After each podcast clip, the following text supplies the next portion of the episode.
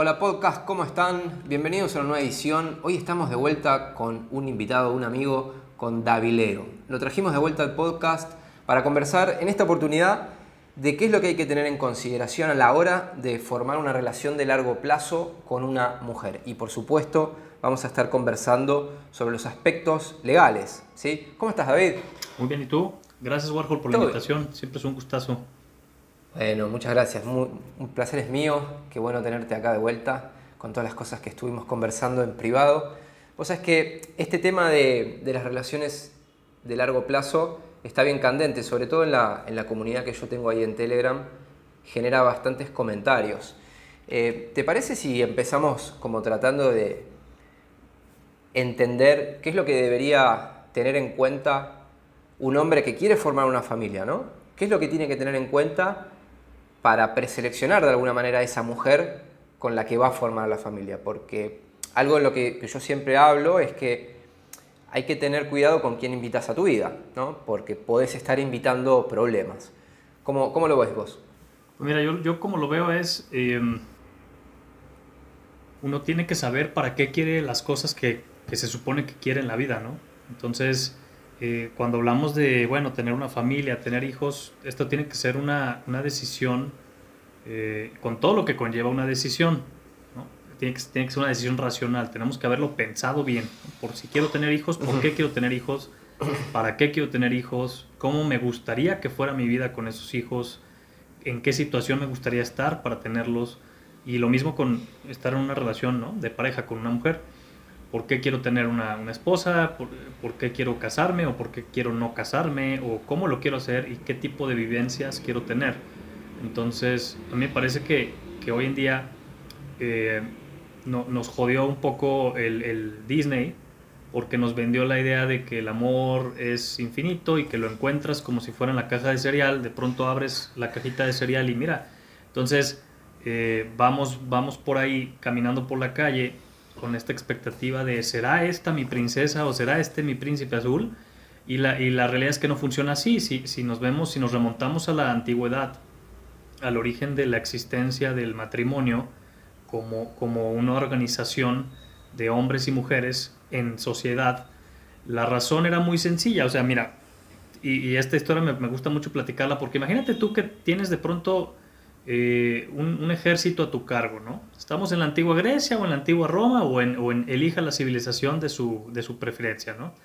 Estamos en esa civilización y en la antigua Roma y de pronto tienes pues a los, a los, a los gladiadores, ¿no? Y los gladiadores son los hombres más fregones de toda la Roma, ¿no? Entonces eh, son, son estos hombres que, que, son expertos en matar y acuérdate, además teníamos el circo, ¿no? Entonces era pan y circo e, e íbamos al coliseo y, veíamos este, cómo los gladiadores destruían a leones y se mataban entre sí y obviamente pues teníamos su equivalente moderno, ¿no? a lo mejor no era Leonardo DiCaprio, pero a lo mejor era algún gladiador famoso, ¿no? Como la película de Gladiador.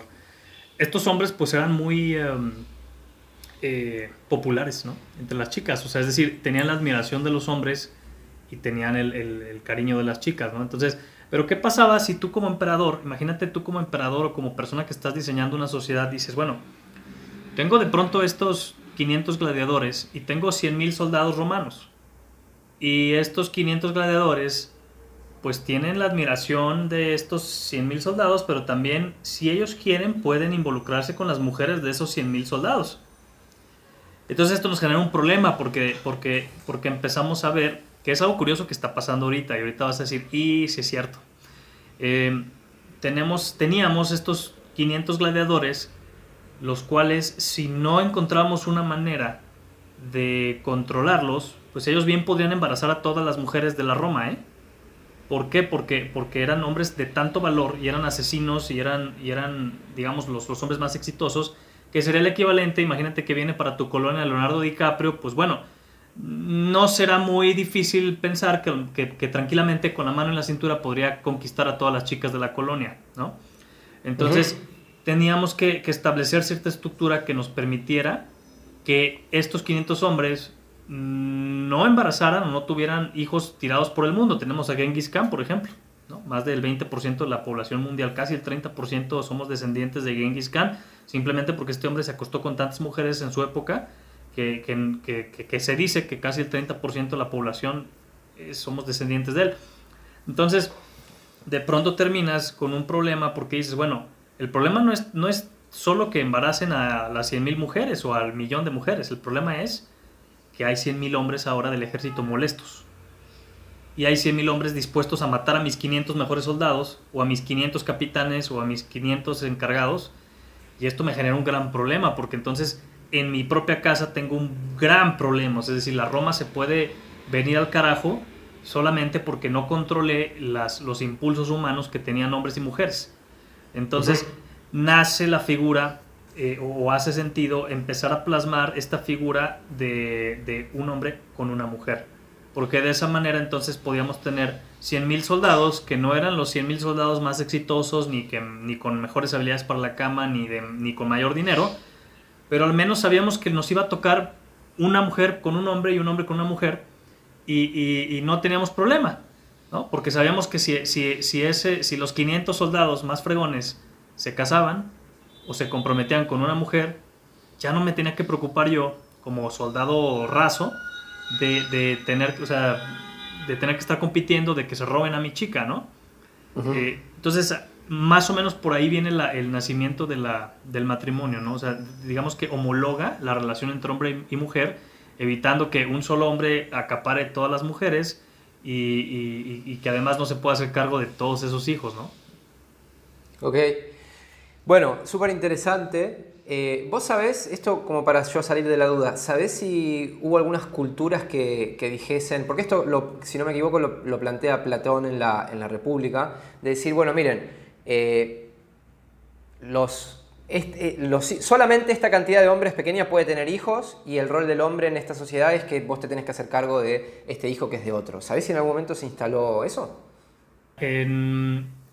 hay, dos cosas aquí. Eh, normalmente todas las decadencias de todas las civilizaciones a lo largo de la historia han iniciado con, el, digamos, el descontrol y, la liberación en todos los aspectos, en todos los aspectos, tanto sexual como de placeres, o sea, siempre todas las decadencias de todas las civilizaciones les ha precedido una decadencia moral y ética en donde todos contra todos nos, eh, nos emborrachamos, o sea, es decir, se ha vuelto un desorden, ¿no? En la Biblia se le conoce como Sodoma. Como el Imperio Romano. Sí, el Imperio Romano cayó también así, había pan y circo, teníamos un, es decir, todos los imperios, después de que conquistan, caen en un periodo de, conformidad, el cual propicia los vicios, el cual propicia el descontrol, el cual propicia entonces el, lo que comentábamos el otro día, ¿no?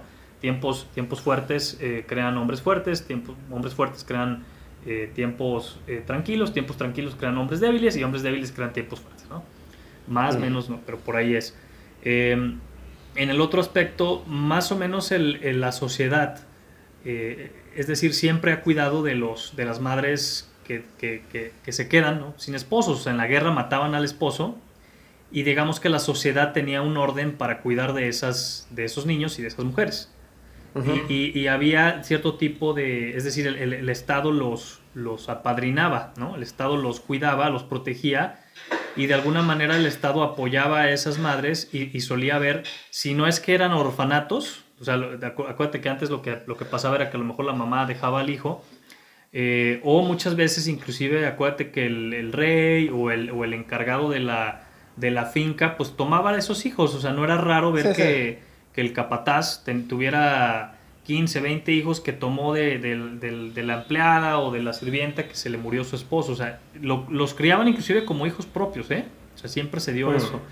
No era un problema porque el, ratio, el volumen no era tan, tan grande. Ahora sí estamos viendo una epidemia de madres solteras y es impresionante la cantidad de madres solteras que uno ve. Sí, de madres solteras y de mujeres que llegan a los... O sea, hoy en día, por lo menos debe, ser en Estados Unidos y en Canadá, porque es donde generalmente se hacen los análisis, los estudios, eh, hay más mujeres sin hijos que con hijos a los 30 años. O sea, cuando cumplen 30 hay más mujeres sin hijos que con, hijos, que con hijos. También es un dato Curioso. Bueno, entonces, eh, el matrimonio se instaura como de alguna manera para precisamente que no se desestabilice la sociedad. ¿sí? También no vamos a entrar porque si no vamos a hablar solamente de la historia del matrimonio para preservar el patrimonio, sobre todo en la parte de la iglesia, que era como, bueno, nos casamos y entonces el patrimonio sigue un linaje, o sea, guardamos lo que es nuestro. Otro dato de color, las sociedades más violentas son precisamente, o sea, digamos, cuanto, si tenemos poligamia, la sociedad es más violenta. Esto lo podemos ver en las sociedades quizás un poquito más eh, de Oriente, islámicas, donde está permitido que los hombres tengan más mujeres, por lo menos estadísticamente nos muestra que esto son sociedades más violentas. Esto se debe, o se puede deber en parte, a que hay un pequeño porcentaje de los hombres que se queda con el 80% de las mujeres y hay un gran porcentaje de hombres que directamente tienen cero mujeres y eso genera que se violenticen y la sociedad se vuelve un poquito más violenta y también con una especie de maltrato también hacia la mujer. Entonces, hoy estamos hoy en día. Estamos acá viviendo estos tiempos locos que estamos viviendo y sin embargo, quizás por valores religiosos o valores sociales o mandatos o lo que sea, o por decisiones propias, voluntades, hay hombres que sí quieren casarse, tener hijos y formar una familia. Quizás algunos quieren formar una familia, pero no quieren casarse. Y quizás algunos quieren tener una relación de largo plazo, pero no saben si quieren tener hijos y si quieren casarse. O sea, hay como un poco de las tres cosas. Hoy vamos a hablar de quienes quieren tener una relación y dar los siguientes pasos. ¿sí? Entonces, con respecto, yo te comparto mi objetivo de, para mí, cuál es el objetivo de la relación. Porque vos lo que estás diciendo es, bueno, eh, si querés meterte en este tema, te conviene saber por qué te querés meter. ¿sí? No es lo mismo, por ejemplo, tener un hijo por accidente con alguien que estaba teniendo sexo casual o decir yo quiero tener un hijo. Entonces yo también estoy de acuerdo con vos. Si ese es tu deseo, estaría bueno que empieces a reflexionar con quién, cómo lo querés tener, qué significa eso para vos, qué tipo de vida querés tener, y esto se, se relaciona con lo que yo voy a decir. Para mí, me gustaría saber tu opinión, el objetivo de una relación es formar familia.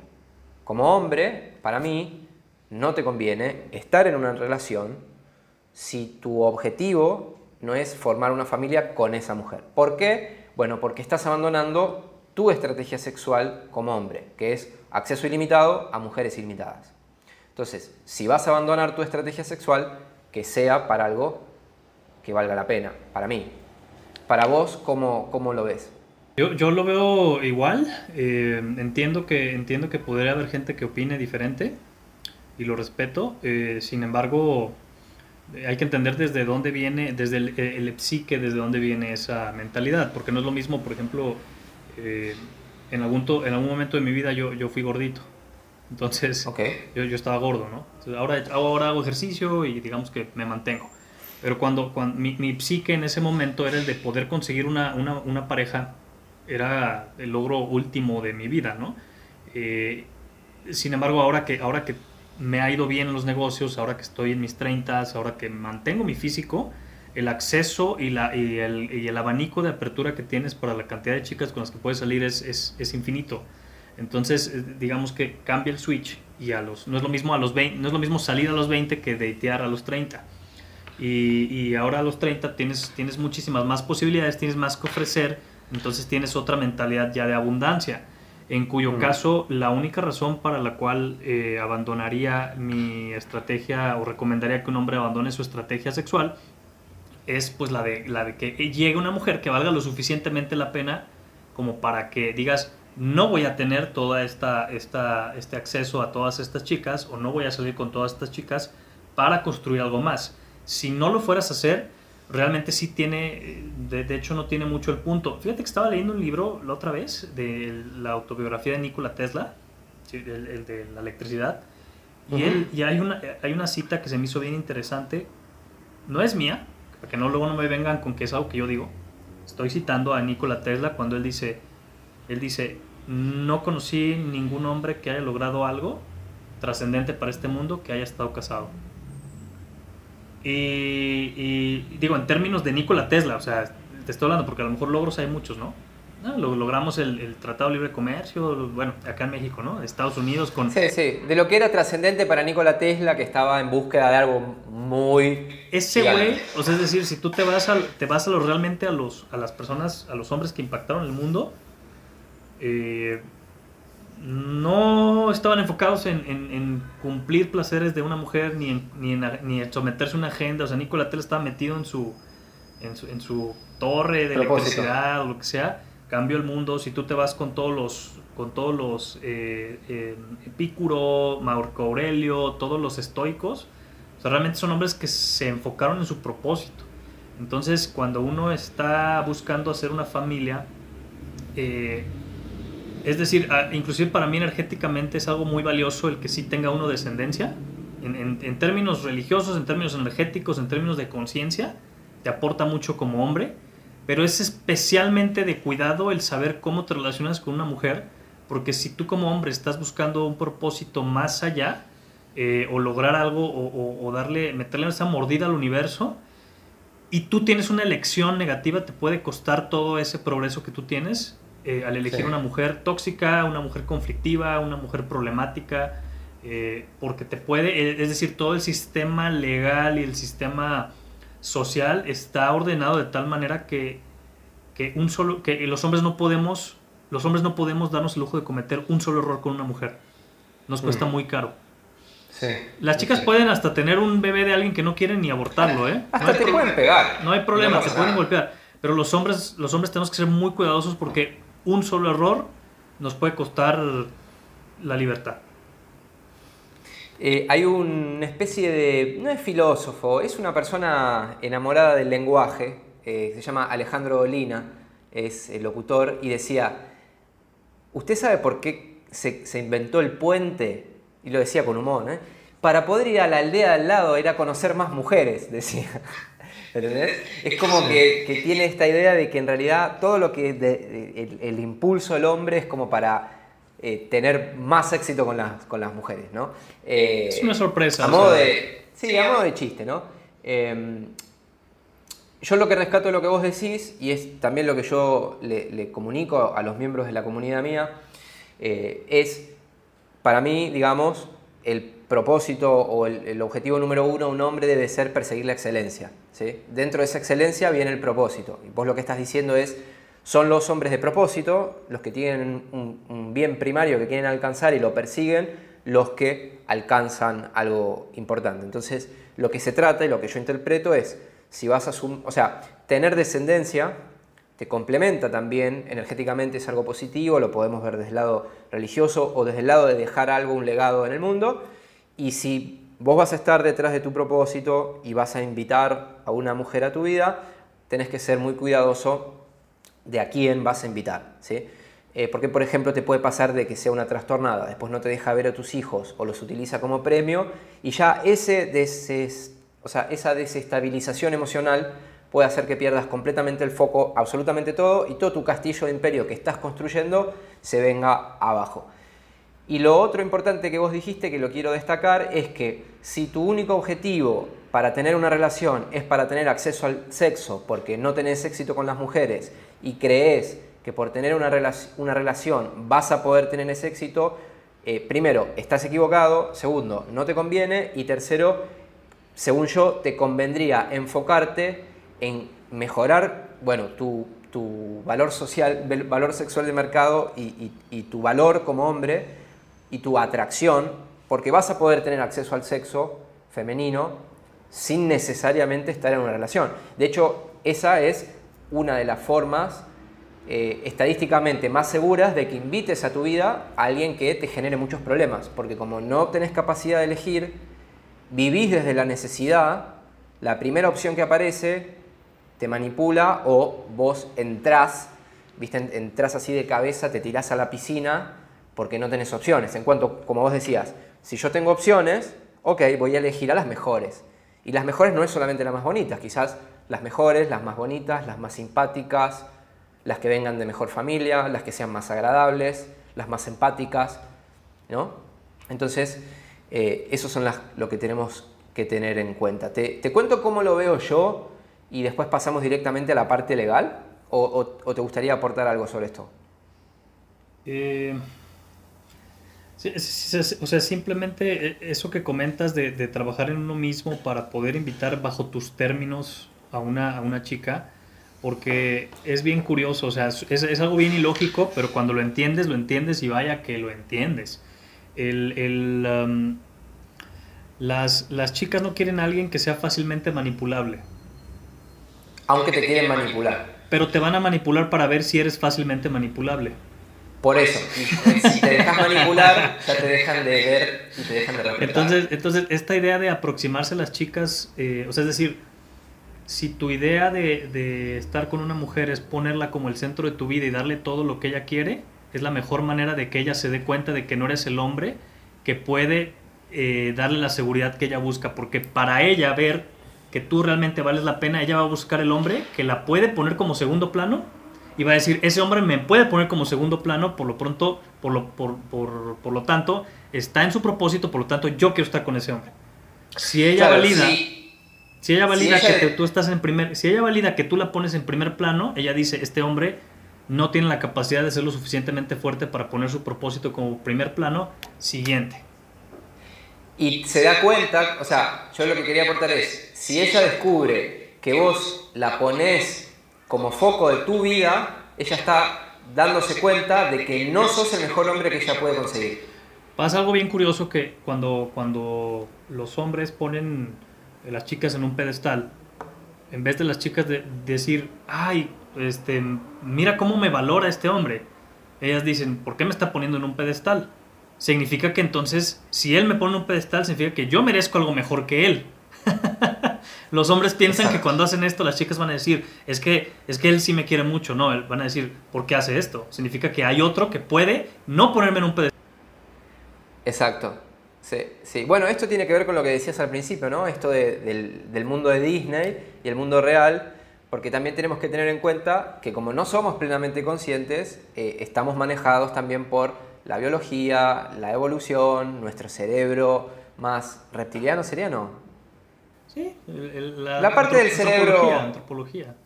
Más animal, exacto. Bueno, entonces vamos entrando ya en darle indicaciones o tips o consejos o experiencias a aquellos hombres que, por el motivo que sea, sí quieren una relación porque tienen opciones y sí quieren hijos y sí quieren una pareja. Eh, yo te comparto cómo es para mí el proceso, muy simplificado. Después si quieres puedes compartir el tuyo o, o hablamos sobre ese, pero básicamente es así, digamos. Primero, sos un hombre que persigue la excelencia y persigue su propósito. Esa es tu prioridad.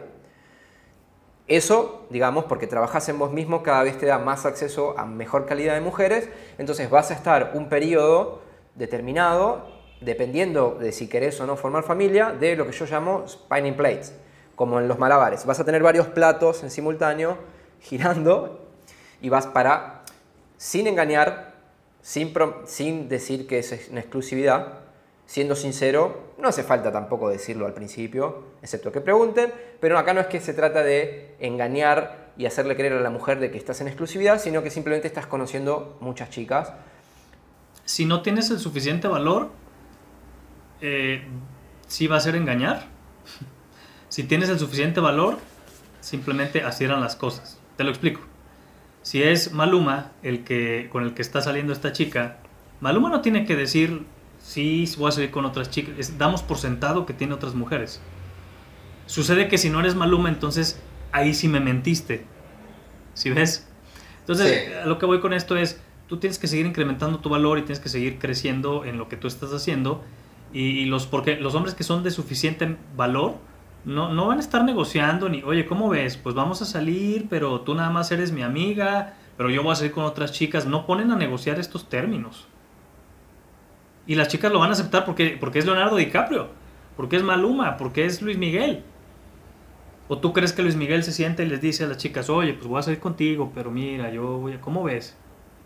No, pero también, ojo, eh, está, es, es completamente cierto lo que decís, pero lo que yo agregaría para que los que estén escuchando esto y no sean ni Luis Miguel ni Maluma, porque si no estaríamos haciendo un podcast para 50, 60 personas en el mundo, eh, digamos, no hace falta ser, o sea, no hace falta tener tanto valor como Maluma, Luis Miguel, para, poder, para que la mujer vea en vos un alto valor, digamos, y que esté dispuesta de alguna manera a aceptar que por lo menos por este momento vos estás, digamos, conociendo la Sí, no, totalmente, totalmente. Y eso eh, yo, yo, lo digo de, en el sentido de que si es engañar, en el sentido de que no se dejen manipular por las chicas cuando las chicas les digan a ustedes que, que es que no fuiste sin... ¿Qué somos? ¿Qué somos? ¿Qué somos, David? Somos amigos.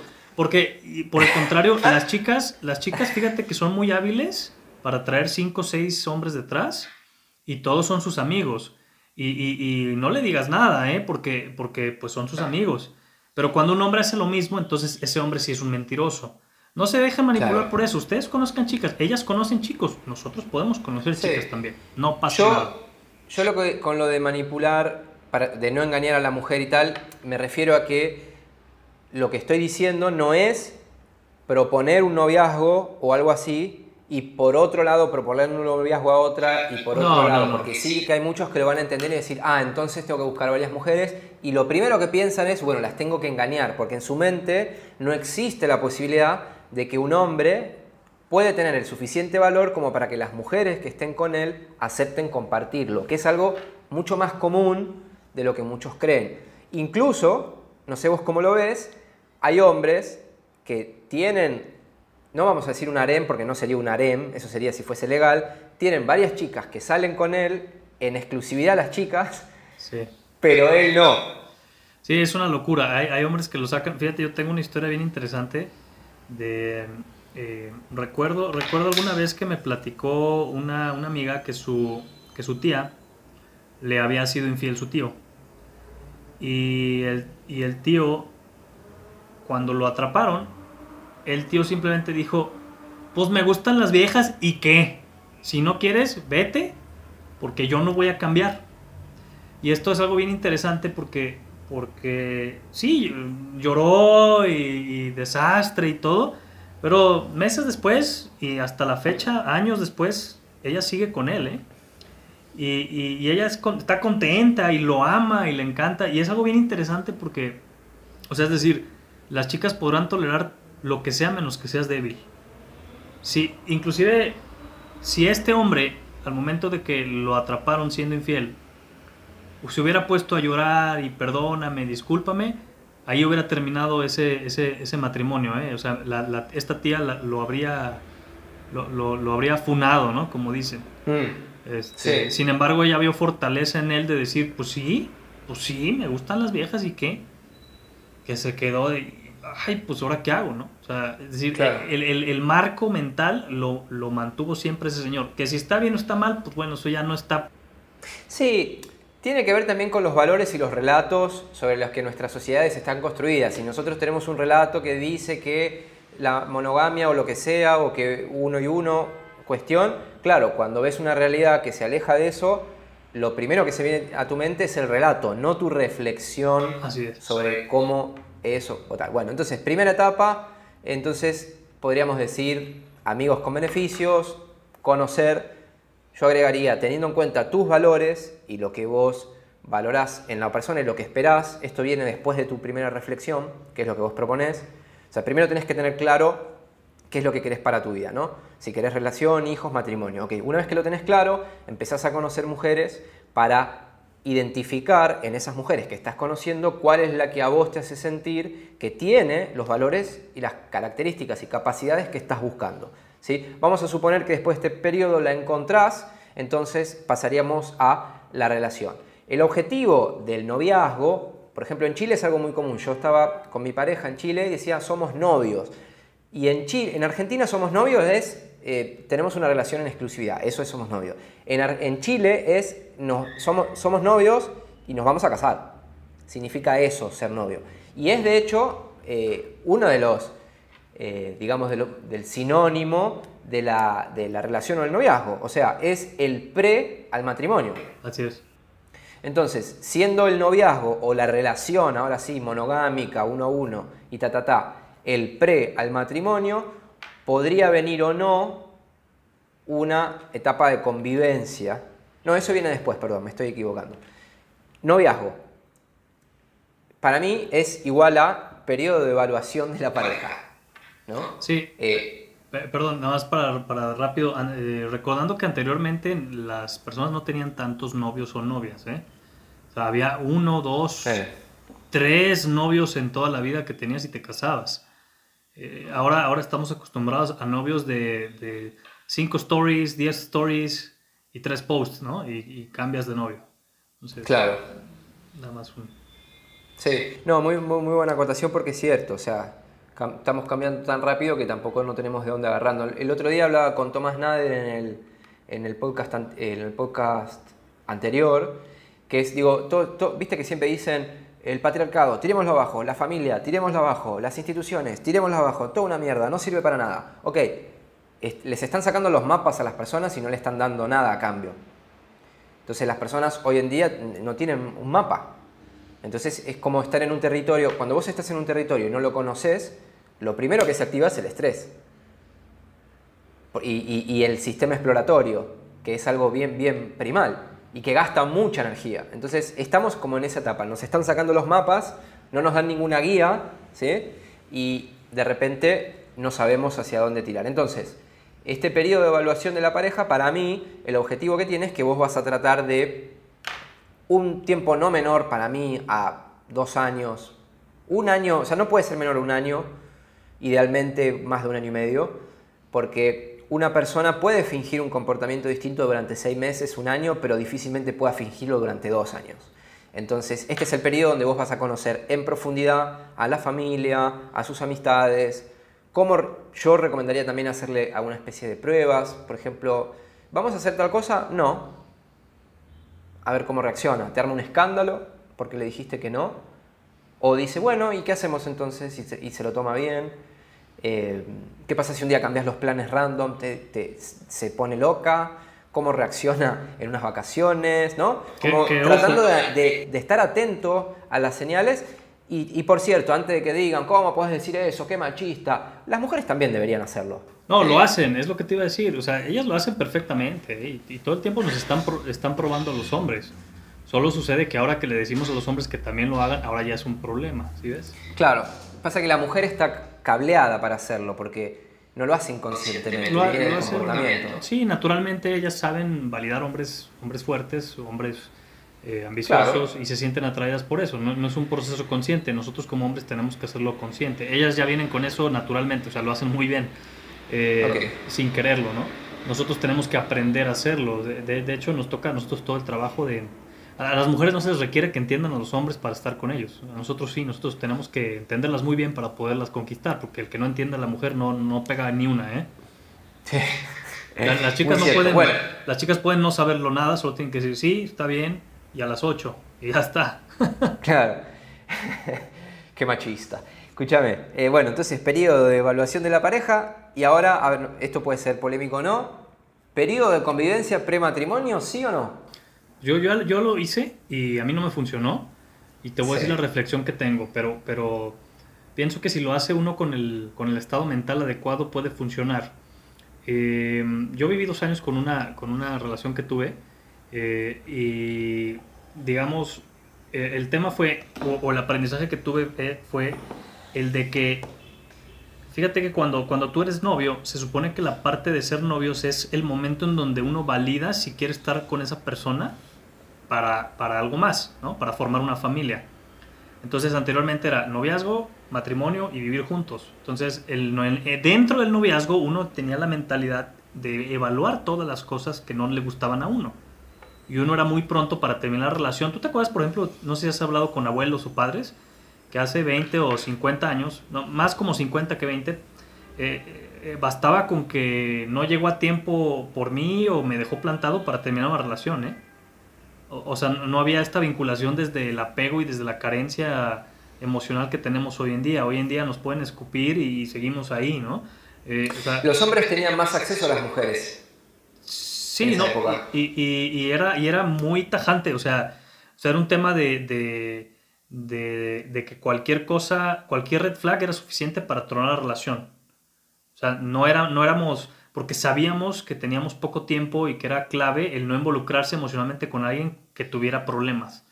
Entonces, eh, ¿qué, qué, sucedí, ¿qué sucede?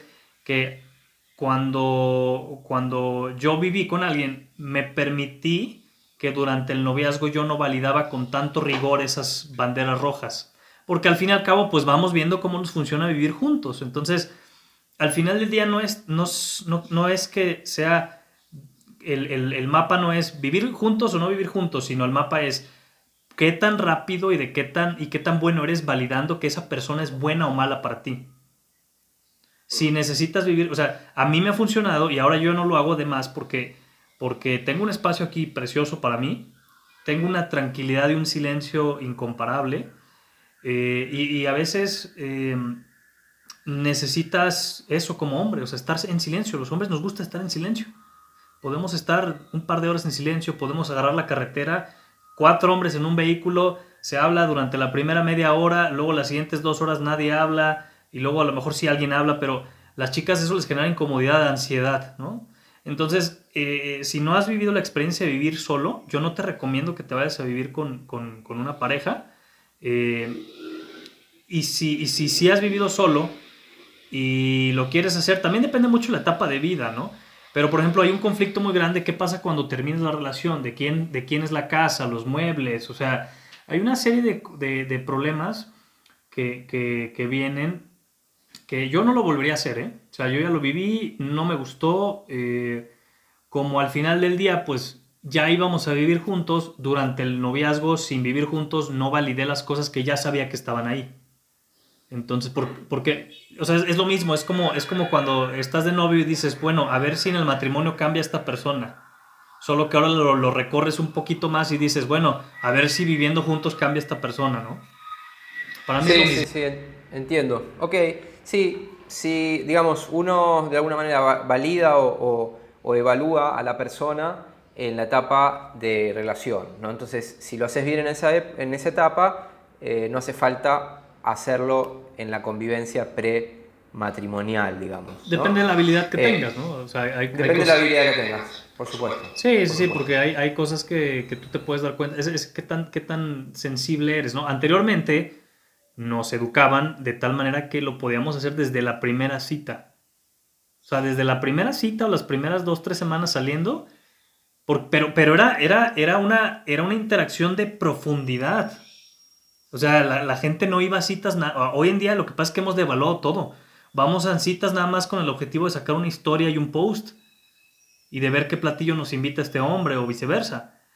Y anteriormente era realmente una experiencia de profundidad inmersiva en donde decías, ok, voy a evaluar a esta persona en todos los aspectos, desde cómo me abrió la puerta, desde cómo manejó, desde si estaba fumando, si tenía los dientes limpios, la postura, el lenguaje, saludó al mesero, dejó propina, o sea, realmente antes nos enseñaban a meternos a profundidad a todo eso. Mm, sí.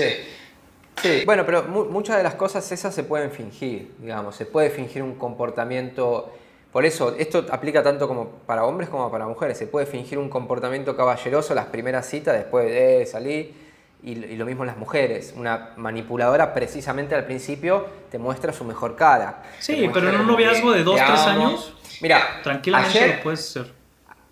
Ayer no voy a contar quién, eh, fui a médico eh, mujer. Y me contó, el hermano ahora está pasando por un divorcio y me contaba, o sea, claro, al principio sí, el mejor sexo, sexo oral, sexo de acá, sexo de acá, prácticamente todo, qué sé yo, y hoy es, eh, no, la visita de los niños es a las 15.30, te esperas 15 minutos, que no, que esto, que te voy a sacar todo, entonces, ojo, digo, porque y, eh, en este caso lo que me contaba era que era profundamente manipuladora. Y después también me pasó con otro familiar. Entonces, que vas viendo, siempre al principio te muestran la, mejor careta. Por eso, lo que yo propongo, no, es ni más ni menos que lo que yo hago, es un tiempo prudencial para poder, digamos, porque con el tiempo en algún momento, pum, en algún momento cae, digamos. la, verdad siempre cae. Sí, sí, yo estoy de acuerdo con eso. O sea, tienes que estar eh, al, menos, al menos un año y medio, dos años para, para, validar a alguien, ¿no? Perfecto. Bueno, entonces ya validó a la persona, se dio cuenta que es una buena persona y se van a casar. Como hombre, ¿qué estrategias legales pudiéramos implementar, eh, bueno, para los hombres que sí quieran casarse, para esto que eh, comentabas vos cuando hablamos por privado, que digamos, yo sé que la mayoría de la gente no, no gana millones de dólares, pero puede ser algo eh, relativo similar, decir, bueno, tengo este negocio que estuve trabajando los últimos 5 años, 7 años, 10 años, o, quizás los últimos 2 años, y me caso y explota en ese año el negocio. Y no tiene nada que ver con mi pareja. Y de repente le dio la loca y se quiere separar de mí porque conoció a Leonardo DiCaprio en una fiesta y se quiere ir con Leonardo DiCaprio. Eh, ¿Cómo me cuido de que no pase eso, de que no se pueda llevar los frutos de mi trabajo previo eh, o situaciones similares, ¿no? Toda la, toda la, toda la literatura y toda la información que yo consulto actualmente de las personas que, están creando todo este contenido en Estados Unidos recomiendan ampliamente no casarse ni siquiera, porque es, invitar al Estado a tu relación personal. O sea, el Estado tiene injerencia por encima de ti sobre tu relación. Entonces, es eh, de entrada, si puedes, evítalo, ¿no? no te cases. Ahora, si, si, realmente quieres o necesitas demostrar algo, no lo sé, eh, o si no es posible no casarse, yo tengo un hack que, que me gusta mucho, eh, lo recomiendo ampliamente, que es el decir, bueno, sobre todo de hombre para mujer. Mi amor, yo solo me voy a casar una vez, al civil o a la iglesia. Tú decide cuál hacemos. Entonces, en este caso, por ejemplo, en este, te estoy en un país católico, yo no soy católico, ¿no? Pero, pero... Una, una pregunta, si no me equivoco, en Argentina, por ejemplo, no te podés casar por iglesia si no estás casado por civil. Ya, no, en México sí. ¿En serio? Sí, sí, tú puedes ir a la iglesia y casarte por la iglesia. Tengo... Y no, no, tiene, no tiene cuestión injerencia legal. Más que, más que, no estoy seguro de eso, a lo mejor estoy diciendo una idiotez, pero a lo que me refiero es tú sí puedes tener toda la boda y invitar a un sacerdote y, o una especie de padre o un mm. ministro que los case. Me refiero a la Mi boda... Amor, nos vamos a vivir a México. yo, por ejemplo, me, me, me yo, yo, por ejemplo, yo digo que si puedo me caso en, en, Emiratos, ¿eh? Bajo la ley, la ley emiratí. O sea, esa es una que... Esos son, esos son los, los, apuntes que yo tengo ahí para sí, compartir. Sí, sí. Sí yo, yo, abrí una empresa en, en, Emiratos el año pasado, entonces tengo negocios allá y, y, yo digo, bueno, yo me caso allá porque allá es un poquito más justo. O sea, lo que hay que entender no es... Lo que estoy diciendo no es un tema de cómo, cómo te friegas a la mujer, para nada. Estoy diciendo para eso. Nada, lo, para que, nada. lo que estoy diciendo es estamos ¿Cómo te proteges? Es, sí, es que es un sistema, o sea, lo que, lo que muchas veces las chicas no entienden, porque obviamente lo ven desde su, desde su punto de vista como, como buenas mujeres, porque así están diseñadas, ¿no? O sea, es lo que es, no, no le estoy metiendo moral. Hay chicas que pueden casarse contigo, a los seis meses se divorcian, todavía te engañan ellas y todavía se divorcian ellas de ti, que además los hombres no son los que se divorcian, o sea, más, más del 80% de los divorcios los, los generan las mujeres, no los hombres. Lo inician las mujeres. Así es. 90 y algo por ciento. Lo cual es curioso porque ellas son las primeras que se quieren casar. Entonces, ellas sí. se quieren casar, pero ellas son las que también se quieren divorciar. Entonces, el hombre tiene que estadísticamente un riesgo muy alto de perderlo todo. Y cuando digo todo me refiero pues, pues bastante, ¿no? Porque además los números y el sistema está armado de tal manera que, que, que, que te tasan. O sea, habría que hablar ahora sí con un, con un abogado especialista en eso, que ya lo estamos consiguiendo pero, pero, pero más o menos, por ejemplo, en Estados Unidos, no puedes tú bajar tu, tu nivel de ingreso y te tasan además sobre términos netos de, de ingresos. Significa que si tú tienes un negocio, el, el, el, el, alimony o el child support que te cobran está tasado sin deducciones. Entonces, eh, si son, no sé, 5 mil dólares, son 5 mil dólares que no son deducibles. O sea, tienen que ser after, after taxes. Entonces, ¿qué pasa? Eh, al menos si tú tienes un negocio, eso es, es una, eso es algo brutal, o sea, porque, porque en términos netos de, de, de, de, lo que es un empresario o alguien que tiene negocios, todos sabemos aquí que, que, que, after taxes significa que tienes que hacer tres o cuatro pesos de cada peso que te queda libre. Entonces, eh, en cuanto te tasan con eso, tú ya tienes que empezar a, a incrementar tu ingreso. Es un, estaba viendo un artículo de una chica el otro día en Estados Unidos que decía que él, ella se, se estaba divorciando y que el Estado no le permitía no demandar a su, a su ex esposo.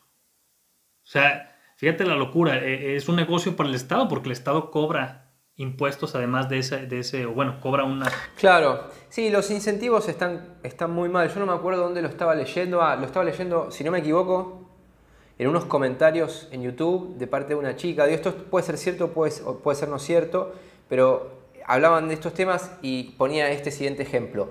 Mi marido y yo eh, percibimos menos asistencia social que mi amiga que se divorció y es madre soltera. Y nosotros dos trabajamos y pagamos impuestos y el sistema de alguna manera está diseñado para incentivar a la madre soltera porque como madre soltera va a recibir, por ejemplo, beneficios legales muchos más económicos que un matrimonio establecido, siendo que del lado del matrimonio los dos pagan impuestos y del lado de la madre soltera solamente una paga impuestos. ese, por ejemplo, un incentivo para por divorciarte y ser madre soltera. Y después, como vos decís, está el negocio del juicio y bueno, y, toda y sin hablar de la parte ideológica, ¿no? Es peligroso, es peligroso para un hombre entrar en este tipo de acuerdos porque eh, digamos que en, cuanto tú firmas ese, ese voto de casamiento o ese contrato, pierdes absolutamente todo el control sobre lo que sucede a partir de ese momento en términos legales y económicos, porque siempre la mujer puede, o sea, si, si tú te fijas al momento de, de, que uno contrae matrimonio, el hombre es el que se supone que tiene que proveer y la mujer es la que nutre y entrega a la familia. Por eso es matrimonio y patrimonio es patrimonio, ¿no? Del padre, matrimonio de la madre, ¿no? Entonces es un convenio. Ah, mira. Sí, sí, sí. No sabía eso. Patrimonio viene del, del, del, padre y matrimonio de la madre. O sea, es, es, decir, el hombre aporta el patrimonio y la mujer aporta el matrimonio. ¿no? De hecho, si tú te fijas en los votos, el hombre lo que dice es protegerte y cuidarte y la mujer lo que dice es amarte y respetarte.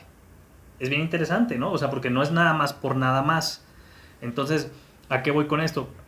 En, el momento en el que el hombre firma esto, la mujer en cualquier momento, fíjate lo interesante, la mujer en cualquier momento se, puede tomar la libertad de rescindir sus votos matrimoniales y de no hacer lo que se compromete a hacer. Es decir, el rol de la mujer es opcional en la relación, pero el rol del hombre es estático y es enforzado, enforced by the law. O sea, no, tú, tú como hombre no puedes decir... Todo el peso de la ley... Todo el peso de la ley sobre ti. Te cargues de, proveer. Así es, entonces si tú eres un hombre que, tiene, que gana bien y te involucras con una mujer que no gana lo que tú ganas, tienes que tener muchísimo cuidado porque el Estado no va a permitir que... que o sea, ella puede decirte, ah, es que te dejé de amar y, además soy infiel, pero tú no puedes decir, dejé de sentir ganas de pagar por ti porque el Estado te va a cobrar, te guste o no. Y, eso sucede en, en, todas las vertientes, las mujeres tienen esas libertades. Es decir, la mujer puede decir, no quería tener este hijo, tú no. Tú, si ella quiere, tú tienes ese hijo, y si ella no quiere, tú no tienes ese hijo. Hablando de esto, eh, hay un documental muy bueno, no sé si vos lo viste, se llama Red Pill. Eh, sí, sí, lo vi. Sí, y es, para los que estén escuchando, es una chica feminista que se puso a investigar los movimientos de derechos por los hombres acusados de ser supremacistas blancos y misóginos y ta ta ta. Y al final del documental la misma chica te dice, después de meterme en los movimientos de los derechos de los hombres y conocer su realidad, ya no soy feminista. Así termina el documental. Y básicamente demuestra, eh, vayan a verlo, voy a dejar el link en la descripción del podcast, demuestra cómo el hombre es el sexo desechable y ha sido el sexo desechable por los milenios de los milenios de los milenios. ¿sí? Entonces, eh, estábamos hablando de estos consejos, orientación para darle a los hombres que sí quieren relación, matrimonio tal, y vos decís que hay mucha eh, bibliografía actual que lo que recomienda es no casarse porque básicamente tenés todo en contra, ¿no? Toda la ley, todas las estructuras sociales, la ley de familia. Es que lo dejas eh, al criterio de ella, o sea, ella en cualquier momento puede cambiar su... Sí. No hay nada que impida que, que ella no se beneficie, o sea, ella se beneficia si ella si ella rompe ese contrato. Sí. Em, es como ponerle una pistola a alguien en la cabeza. O sea, aquí, confío en que no me vas a matar, pero ten esta, ten esta pistola y aquí está y aquí me quedo, pero confío en ti. Pero en cualquier momento que tú, que tú decidas disparar, no va a pasar nada y te va a ir mejor y vas a ganar dinero, pero aquí estoy. Bueno, mejor no le des la pistola, ¿no? Sí. Eh, bueno, yo lo que... Tengo unas notas acá como, para, en base a todo lo que estuvimos conversando. Primero, antes de dar cualquier paso legal, incluso si pensás convivir, antes de convivir, consultar a un abogado experto en este tipo de leyes de la ciudad en la que vos estás viviendo. Eso sería el primer consejo. Segundo consejo, por ejemplo, para los que estén en Estados Unidos o en lugares donde cambia la ley según los estados, eh, preferentemente irte a vivir a un estado donde, por ejemplo, la ley tenga custodia compartida por defecto o la ley no esté tan en contra del hombre. La solución que vos proponés es la otra que yo decía, es de última, casarte en otro país donde la ley sea más justa. Lo que vos decís, por ejemplo, la ley de matrimonio de los Emiratos Árabes, no sé si cualquier persona se puede ir a casar a los Emiratos Árabes y vivir bajo esa ley, pero recomiendo investigarlo y en caso que se pueda, casate en un país, de hecho yo lo consideré como, nos vamos a vivir a un país donde la ley, digamos, no haga trizas a un hombre por el mero hecho de ser hombre y las cosas estén un poco balanceadas. Nos casamos allá, vivimos donde queremos, pero... Yo lo, que, he visto, yo lo que he visto con mis amigos que son empresarios exitosos, muchos, muchos no se casan, ¿eh? O sea, viven con sus, viven con sus, con sus mujeres y sus hijos y tienen hijos y todos y nunca se casaron. Eh, y, porque realmente, y aquí sí, la definición moderna del matrimonio, pues no sé qué sea realmente, porque dices, bueno, nos vamos a ir a casar a otro país, pero ¿cuál sería el punto de todas maneras? O sea... Sí. Sí.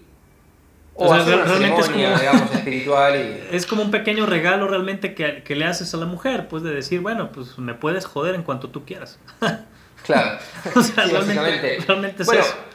Lo que sí estaría bueno, por ejemplo, es tratar, eh, yo no lo quiero decir porque viste que no hay que decir las cosas que uno quiere hacer, pero sí estaría bueno tratar de hacer alguna especie de algo, por no decir movimiento, ONG, para generar un cambio en la ley de matrimonio y en todo ese tipo de leyes y que los hombres, por ejemplo, puedan salir a la calle y así como hay un movimiento feminista, que haya un movimiento, no le pondría machista porque sonaría mal, pero un movimiento de los hombres de salir y decir, miren, nosotros queremos que se debata esto, queremos cambiar esto porque no nos vamos a casar, porque esto es un problema y queremos bueno, es que ya está sucediendo, no se están casando.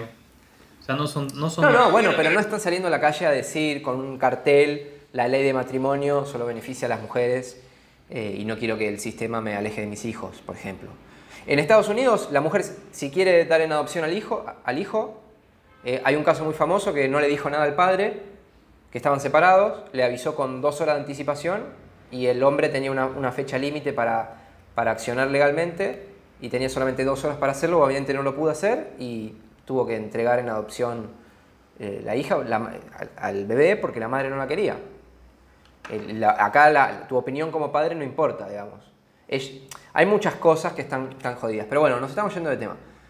Estamos con estos consejitos. Abogado, un estado o un país donde la ley esté más de tu lado. Otra opción es no casarte. Después tenemos los prenupciales y los postnupciales, o sea, contratos donde el prenupcial dice las reglas y el postnupcial, que no se habla mucho, confirma lo que se firmó en el pre. Refrendos, vas haciendo refrendos cada año eh, o cada dos, tres años vas firmando contratos, pero yo, yo aconsejo, esas cosas no sirven de nada porque de todas maneras en la corte los tiran por la borda, ¿sí ves? Eh, las, emociones, aparentemente, las emociones y los sentimientos de las mujeres valen más que, toda la realidad y todo el dinero. Entonces, este, si ella llora, pues de pronto el prenupcial lo tiran por la borda. Entonces, eh, yo lo que recomiendo es eh, fiscalmente, ¿no? O sea, hay una estructura, una estructura corporativa que, yo recomendaría, que es, algo de lo que yo he estado buscando implementar eh, para cuando me suceda esto o, si yo decido hacerlo en algún momento, eh, básicamente una controladora, una tenedora, de, es una holding, ¿no?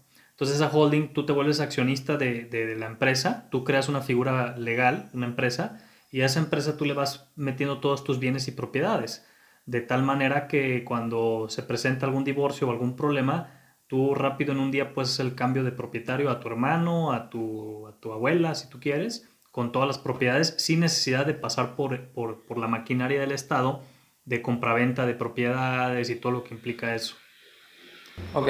Esa es una estructura. Bueno, buen, buen dato ese. Eh, según tengo entendido, por ejemplo, en Argentina, eh, las empresas constituidas antes del matrimonio no participan en la división de bienes comunes. Eh, entonces, asegurarse de que si tenés una empresa eh, o no tenés de última armadura antes de casarte con tus cosas como para... Eh, Pero de todas maneras está jodido porque, o sea, yo por ejemplo tengo, aquí tengo las actas de como 12 empresas y esas son las de estos últimos dos o tres años. O sea, todo el tiempo estás haciendo figuras fiscales. Bueno, ya, este es mi caso personal, ¿no? Pero, pero a lo que voy es, puedes tú estar trabajando en un proyecto con alguien durante 10 años y solo sucede que lo constituiste hasta después, un, un mes después de que te casaste y eso ya entra. Eso está jodido. Sí, sí. Bueno, otro, otra posible, esto es menos común, pero por ejemplo, no elegir mujeres cuya diferencia socioeconómica sea demasiado pronunciada. Porque, por ejemplo, una, vamos a suponer que vos en la escala del 1 al 10 de, no sé, de la riqueza sos un 9, bueno, sería mal, er, un error casarte con un 4. De última, elegí un 7 o un 8, sobre todo si la familia de ella tiene patrimonio, porque en algún momento va a heredar, entonces ya se, se, digamos, se empata un poco, o sea, ella tiene, yo tengo, y tenemos de los dos, y bueno, está bien, yo gano más. Eh, porque el tema, a ver, porque si no nos van a decir que somos unos machistas. Una chica que gana lo mismo que tú no te va a hacer caso. No, no dije que gane lo mismo que, que, yo, pero dije que, por ejemplo, la familia, si tiene patrimonio, ella en algún momento también va a heredar, entonces va aumentar su patrimonio. Sí, al final del día se, se, resuelve todo en un tema de elegir bien a una pareja de una compañía. Sí, sí. O sea, la ley, la ley sí te puede joder, hay varios, hay varios, hay varios caminos eh, alrededor, como los que ya mencionaste, pero, pero definitivamente eh, tiene que ver con la persona que eliges. Sí. los tips serían los que ya dijimos, básicamente. Exacto. No, hay, mucho más. Hay que tener cuidado, también hay una cosa que se llama la ley común. La ley común en algunos países o estados lo que nos dice es que si tú estás conviviendo con alguien bajo el mismo techo y no existe un contrato de arrendamiento, se considera un matrimonio. Ok, entonces contrato de arrendamiento. Contrato de arrendamiento. Si vas a vivir juntos, contrato de arrendamiento, sí. Contrato de arrendamiento si viven juntos. Eh, bueno, David, entonces terminamos con el tema. Me quedan dos preguntas que me hizo la comunidad, eh, que las traje. Había más, pero se iban de tema. Eh, estas de alguna manera se relacionan. A ver vos qué opinás. Eh, la primera dice, ¿por qué está en desacuerdo con el 50-50 en las relaciones? Supongo que me lo preguntan a mí. ¿Por qué yo estoy en desacuerdo en el 50%, 50 y 50 en las relaciones? Si querés responder vos primero, porque quizás no estás en desacuerdo. No, para mí las, las, las relaciones 50-50 no soplan un carajo, porque te voy a decir por qué. Eh, las chicas, para empezar, las chicas no eligen hombres 50-50. O sea, si ella gana 10, ella no quiere un hombre de 10, quiere un hombre de 20 o de 30. Entonces, ya de entrada económicamente no es 50-50, ¿no? Es, es, es 10 contra 90, ¿no? Eh, entonces ya si de entrada tú, tú ganas o, tienes, eh, tienes 5 o 10 veces más que ella, pues no hay manera de que sea 50-50. Por un lado. Por otro, lo que aportamos a la relación o lo que requiere una relación no es lo mismo para los dos. Si tú quieres tener familia y dinero o un, estilo, un estilo de vida, pues mm, difícilmente, o sea, ¿cuántas parejas 50-50 conoces que sean las más millonarias del mundo? Ninguna. Porque cuando viste que una pareja 50-50 se compró su avión privado? Nunca. ¿Por qué? Porque, porque, porque no sucede así. Uno se enfoca específicamente y, esto lo vas a entender si sabes de negocio. Y hace el dinero. Y uno, o sea, somos seres que enfocados damos frutos. Si quieres tener familia y dinero, pues uno que haga dinero y otro que haga familia. Sucede nada más que si lo volteas, pues no puedes. Pero, por ejemplo, eh, pensemos en eh, Juan y María. Eh, eh, los dos son, no sé, trabajan en una empresa y ganan el mismo sueldo. Ganan un sueldo de clase media, 500 dólares por mes cada uno.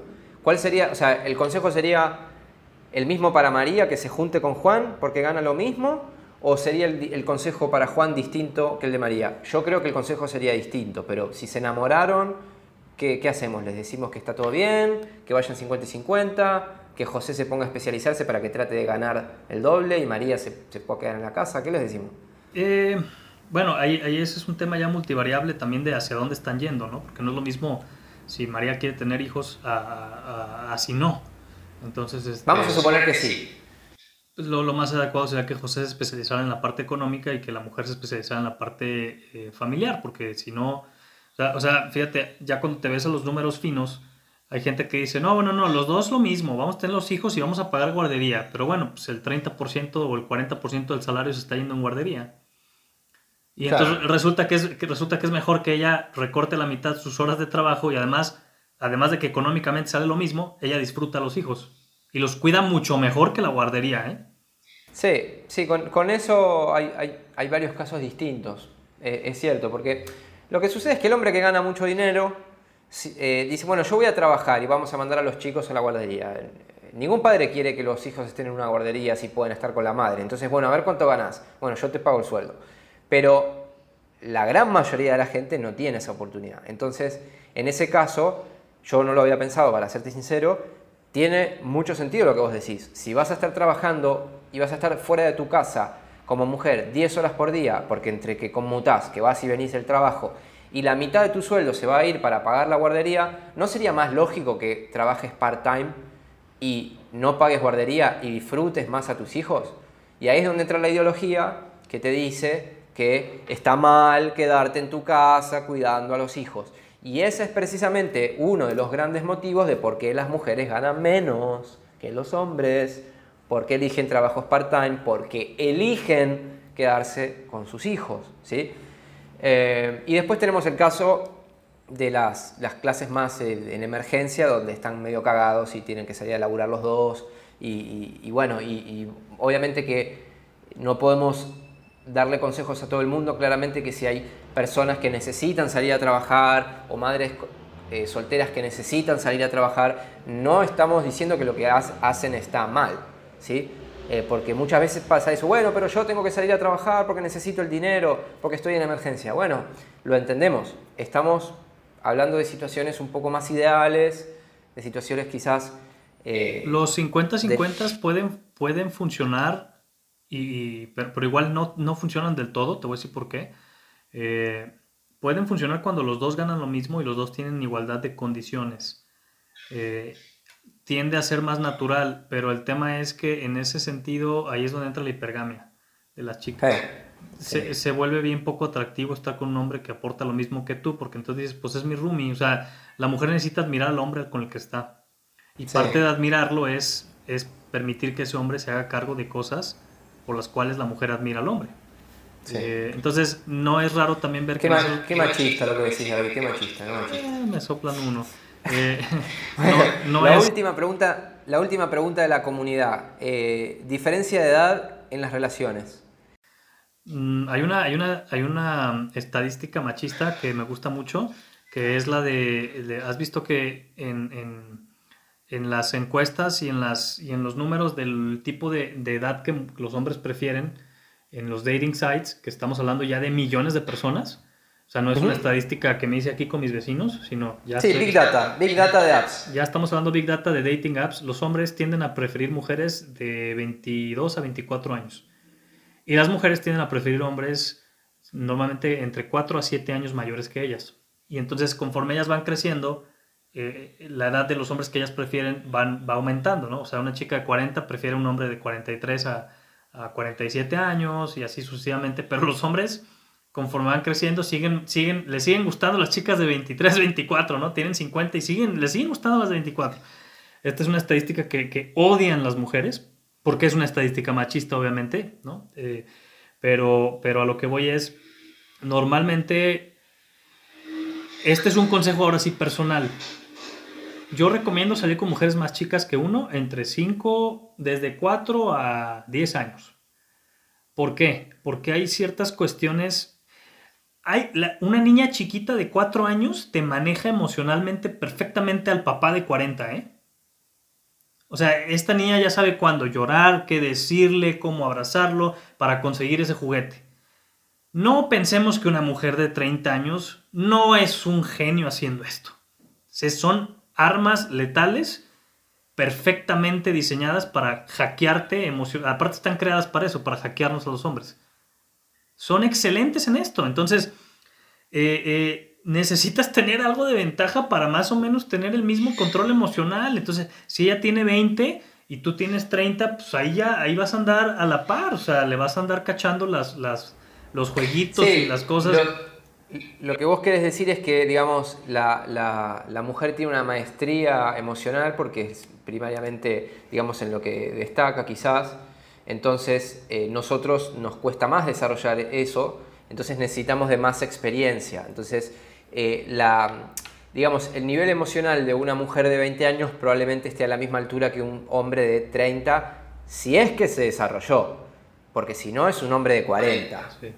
Y las experiencias también tienen mucho que ver, entonces, porque si tú agarras un hombre de 20 y una mujer de 20, que además estadísticamente hay más hombres vírgenes ya de 20 que mujeres, o sea, la mujer te está teniendo mucho más sexo. El 33% de los hombres llega virgen a los 25 años. Es una locura, ¿eh? O sea, es decir, ya ya los, los puros y los castos ya son los hombres.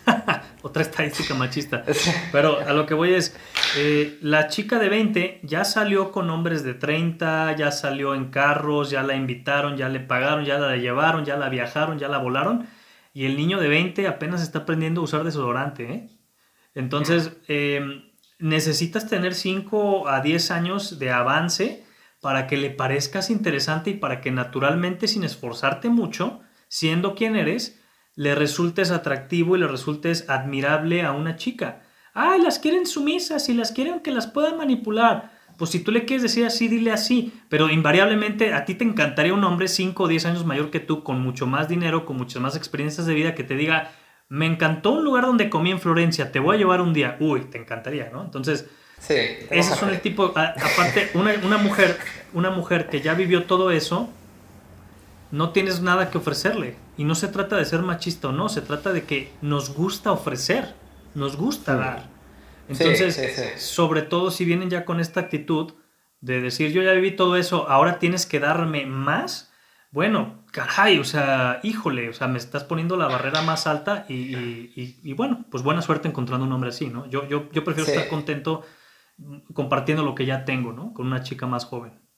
Sí, sí, sí, yo también, yo también apunto a eso. Me parece que a, mí la diferencia, no sé, yo creo que trataría de... Eh, hablo por mí, eh, en lo personal. Me parece que 21, 22, eh, lo más virgen posible. Y digo, esto lo digo porque hay estadísticas que, se, se hicieron análisis, estudios sobre la cantidad de parejas sexuales de la mujer y la capacidad de mantener relaciones a largo plazo. A partir del cuarto, quinto, se fue todo el carajo. Sí, a partir del cuarto, quinto baja muchísimo y a partir del 9 dejaron de estudiar. Ya. Entonces, otra estadística machista, eh, simplemente eh, hay gente que se ofende con esto, muchos hombres en mi comunidad se, han ofendido porque digo que una mujer con, muchas parejas sexuales yo no la elegiría para, para una relación y menos para casarme. Eh, y, tiene que ver un poco con esto, ¿no? Tiene que ver con esto, con la hipergamia. Entonces, yo hablo por mí, no estoy dando ningún consejo, digo lo que yo haría. A mí, digamos, yo hoy, hoy en día me gustaría encontrar una chica 21, 22 años, con inteligencia, con la, menor cantidad posible de exparejas sexuales posible, que venga de buena familia, que venga de una familia con el núcleo armado, que donde la madre y el padre siguen juntos, que no odie al padre, que no sea feminista moderna, ¿sí?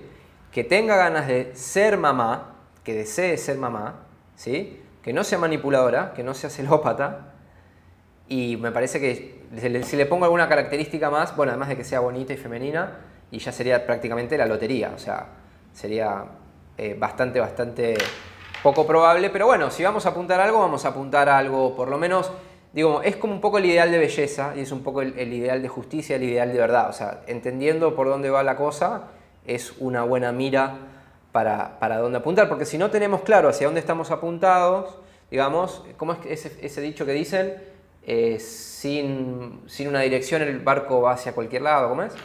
No, no me lo sé, pero...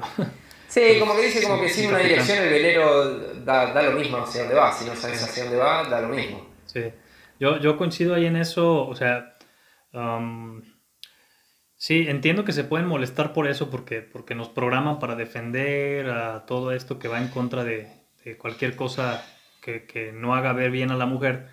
Eh, yo te diría, yo, yo eh, públicamente, yo sí, te, yo, sí, yo sí mi consejo es, no tiene nada malo que tenga 10.000 parejas sexuales una mujer. Yo no lo hago, ni pienso estar con una mujer así. Quien quiera saber por qué me puede preguntar. o sea, ¿sí ves? es como la, diferencia que, quizás si te parece con esto cerramos, eh, es como la diferencia entre saber, digamos, valorarse y lo que uno espera y las mejores oportunidades de lograr lo que vos querés. Yo no tengo ningún problema, he estado con muchísimas, la paso bárbaro, con muchas mujeres que por ahí han tenido el doble de parejas sexuales que yo. Puedo ser su amigo, puedo ser su confidente, obviamente que voy a tener beneficios porque no, no, tengo amigas eh, y ta, ta, ta, pero es poco probable, por no decir nulo, que te tome en serio y te elija para construir algo en una relación. No, por eso te digo, o sea, si, si, si se no van hay nada de malo. Si se van a molestar, si se van a molestar, entonces, mi, mi, si se van a molestar, si me piden el consejo de por qué yo no lo hago, es lo mismo que tú acabas de decir. Pero si te molestas conmigo y, como la gente que tienes ahí que se enoja por esto, la respuesta sería, ah, está bien, no te preocupes.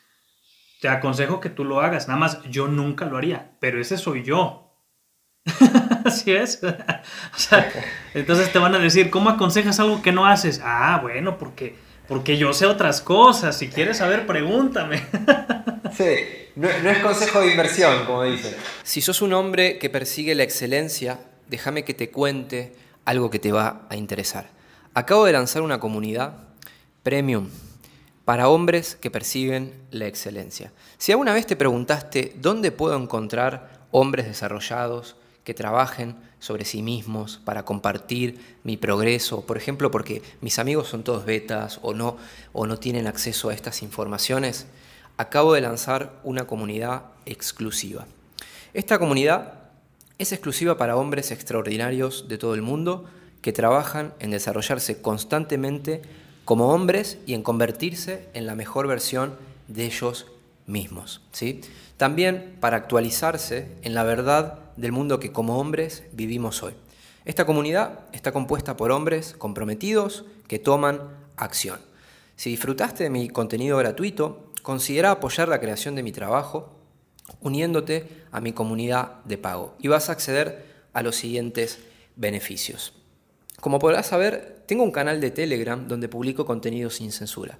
Pero como es público, una de las cosas que sucede es que no sabemos quiénes son los miembros que están adentro. También podemos encontrarnos con mujeres o con personas que vienen a tirar hate. En la comunidad privada tenemos un foro libre de censura y protegido, que se accede validando identidad. Vas a poder conversar con personas que tenés la certeza de que son hombres y que son comprometidos y que quieren trabajar y que trabajan en sí mismos. Este es un Discord exclusivo para que los miembros interactúen, un canal donde las conversaciones están ordenadas y categorizadas por temáticas. También vas a acceder a una librería de contenidos premium, accesos a contenidos no disponibles en las plataformas públicas que profundizan en los asuntos que importan a los hombres. Este contenido profundiza en los asuntos por ejemplo, como seducción, atracción, citas, day game, relaciones y crianza de los hijos, preguntas y respuestas en vivo, dinero y libertad financiera, autocuidado de imagen y emprendimiento. También tenemos dos veces por mes, cada 15 días, sesiones grupales en vivo de preguntas y respuestas en Zoom conmigo, con Warhol Oliveira, para obviamente los miembros de la comunidad. Son eventos en vivo, privados, solo accesible a los miembros más de cuatro horas de preguntas y respuestas en vivo por mes. También vas a tener lives y workshops exclusivos con invitados expertos. Expertos, por ejemplo, en distintas áreas, son invitados a dar un workshop exclusivo a la comunidad. ¿sí? También tenemos lives exclusivos a la comunidad. Vas a tener reseñas de libros y debates exclusivos. Vas a tener acceso VIP a mis eventos en vivo, a, a mis eventos públicos en redes sociales. Cuando haga transmisiones en vivo, lives en mis redes sociales, como puede ser TikTok, Instagram o YouTube, te vas a poder unir a mi vivo compartiendo cámara y micrófono y vamos a poder conversar. Únicamente las personas de la comunidad privada tienen acceso a este beneficio. También vas a tener descuento exclusivo en sesiones de mentoría y coaching uno a uno conmigo, ya sea de negocios digitales, ya sea de marketing digital o de desarrollo personal. Y por último, vas a tener descuento exclusivo también en mis cursos y programas de formación. Como miembro de la comunidad exclusiva vas a recibir descuento cuando quieras acceder a alguno de mis cursos de marketing y programas de formación de negocios digitales. Tenés el link para ingresar a la comunidad de pago a la comunidad exclusiva de hombres extraordinarios que persiguen la excelencia en la descripción de este podcast y en la descripción de YouTube. Te veo adentro. Bueno, David, eh, a diferencia del anterior, tuvimos estructura, no nos fuimos de tema, pudimos profundizar, creo que quedó muy bien ordenado. Eh, me encantó la charla, te agradezco muchísimo que hayas eh, querido volver a venir al podcast. Además está decir que sos súper bienvenido cuando quieras venir.